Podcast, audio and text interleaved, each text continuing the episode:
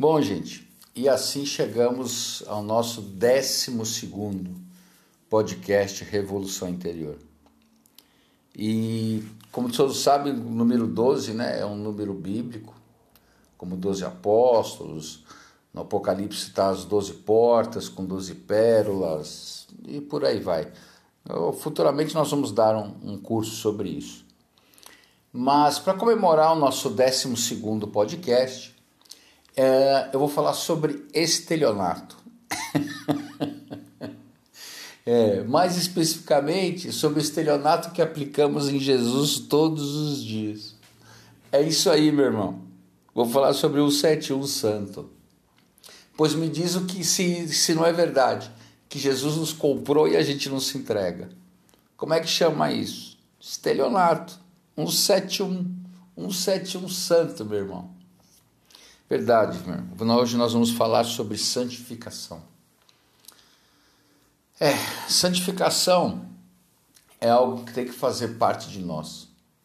Ou melhor, a nossa luta tem que surgir em nós, a nossa luta para alcançá-la tem que surgir em nós por causa da nossa justificação no sangue de Jesus. Ou seja, quando nos convertemos, convertemos a nossa mente, convertemos o nosso coração, né? somos justificados. Assim surge em nós, ou pelo menos, né, é o que eu sempre falo, surge, ou pelo menos teria que ser assim, né? Tem que surgir, teria que surgir em nós a vontade de nos consagrarmos totalmente ao Senhor. Ele espera isso de nós. Ele espera a nossa consagração, a nossa separação, para o uso exclusivo dele. Sabe, eu, eu costumo ensinar os meus que diz o seguinte: Deus não cria o, o Zelesteu e fala assim, nossa, é, o que, que eu vou fazer com o Zelesteu agora? Deus cria um propósito e depois cria o Zelesteu para cumprir esse propósito. E esse propósito, ele só pode ser cumprido pela santificação total no Senhor. E te digo mais, somente a completa santificação pode produzir paz com Deus. E não estou falando daquela paz de tranquilidade, de deitar na rede, de opa, né? E sim daquela paz que vem como resultado da nossa reconciliação com Ele porque a palavra fala que nós éramos inimigos de Deus. Né? E hoje nós temos paz com Ele através do sangue de Jesus. Sabe, por isso, gente, a nossa santificação não pode ser vista como algo meramente sentimental. Ah, estou sentindo que eu preciso ser santo. É, além disso, você tem que sentir, né? Porque o Espírito Santo vai falar com você. Mas ela tem que ser vista pela sua parte como moral também.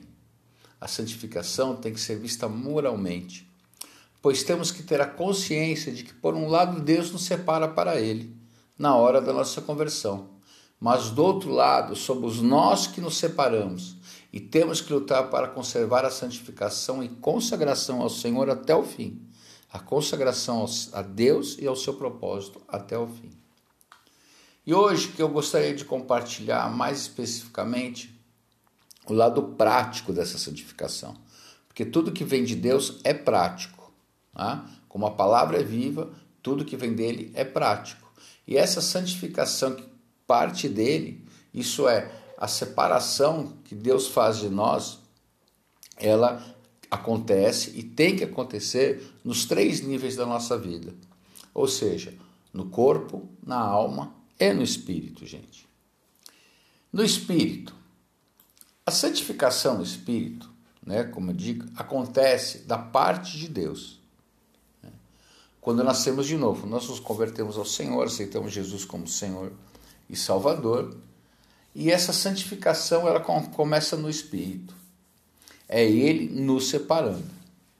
Se você ainda não teve experiência do novo, do novo nascimento, ou seja, está só esquentando no, no banco, banco do templo, isso não vai servir para você tá?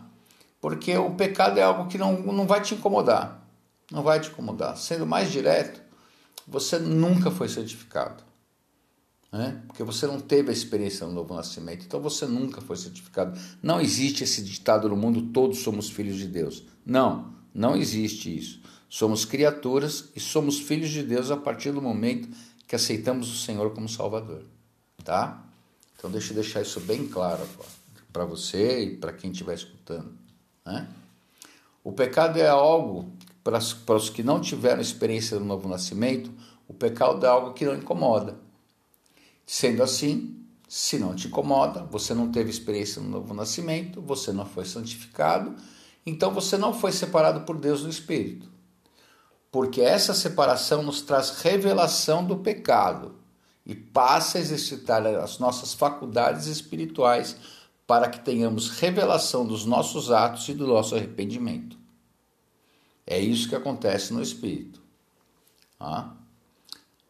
Na alma, quando falamos de santificação da alma, temos que pensar nos três aspectos que, que compõem essa alma, que é a mente, a vontade e as emoções. Na mente, gente, a santificação da mente, né? Como Paulo diz em Romanos, não nos conformeis com esse mundo, renova sua mente. A, a, a, a é, você tem que, que ter a metanoia de, de ter uma mente santificada a Deus, entregue totalmente ao Senhor Jesus. A santificação, ou seja, você santificando a mente, obviamente, você vai ter uma mudança de mentalidade. Olha aí. mente, mentalidade, entendeu? Mas é sério, gente. Quando santificamos a nossa mente para Deus, estamos dizendo que Ele não terá que ela, ela, sua mente, não terá mais o direito de pensar mais o que quiser. É, você fala, ó, você não tem mais esse direito. E você só tem o direito unicamente de pensar coisas conformidade com a palavra de Deus. Se temos, se estamos com uma mente santificada, Satanás não terá oportunidade em nós, pois santificar a mente é separar não só o que pensamos, mas também o que vimos, ouvimos e falamos. Ah, gente, o que vemos, ouvimos e falamos. Ah, isso é, é a mente. Santificar a vontade está totalmente ligado às nossas atitudes para com Deus. Sendo isso, a nossa decisão de perseverar constantemente para alcançar e cumprir o propósito de Deus em nós. Certo? A nossa vontade tem que ser uma constância, tem que ser uma decisão todos os dias de perseverar constantemente para alcançar e cumprir o propósito, o propósito de Deus em nós. Não, não, não adianta só alcançar, você tem que cumprir esse propósito, são coisas, distintas, tá? Santificar a vontade é desistir, porque eh, deixa eu voltar isso, porque você pode alcançar o quê? Sabendo qual o seu propósito. Mas se você não cumprir, tá? Então, alcançar o propósito e cumprir o propósito são coisas totalmente diferentes. Ah, santificar a vontade é desistir das coisas de criança e decidir ser um homem de Deus. Ele espera essa nossa atitude de resposta. E as emoções?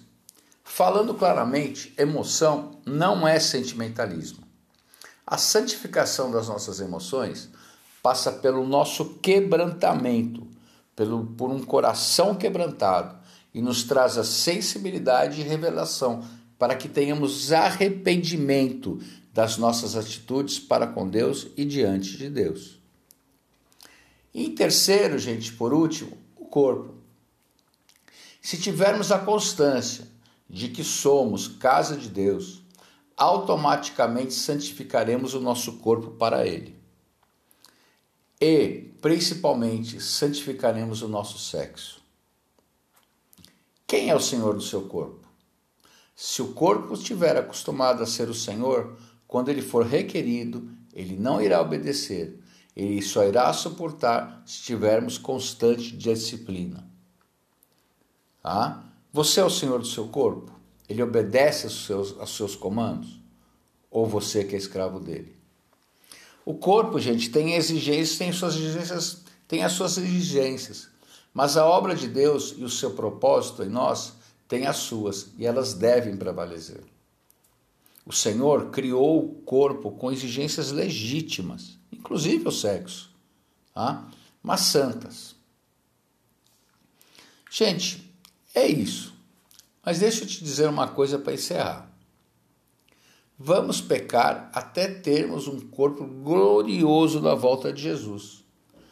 Mas deixa eu dar um pequeno conselho: não deixe isso ser uma porta aberta para você pisar na jaca. E se cair, levante. O pecado não deve te paralisar. Você é quem deve paralisá-lo. Bom, gente, é isso. Até a próxima.